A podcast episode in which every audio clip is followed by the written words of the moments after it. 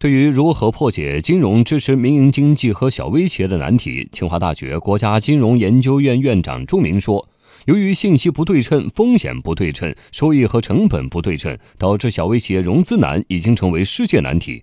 但是，小微企业太重要，中国有五千七百万小微企业，这些企业需要融资。”朱明建议，为小微民企输血，可以借鉴国际经验。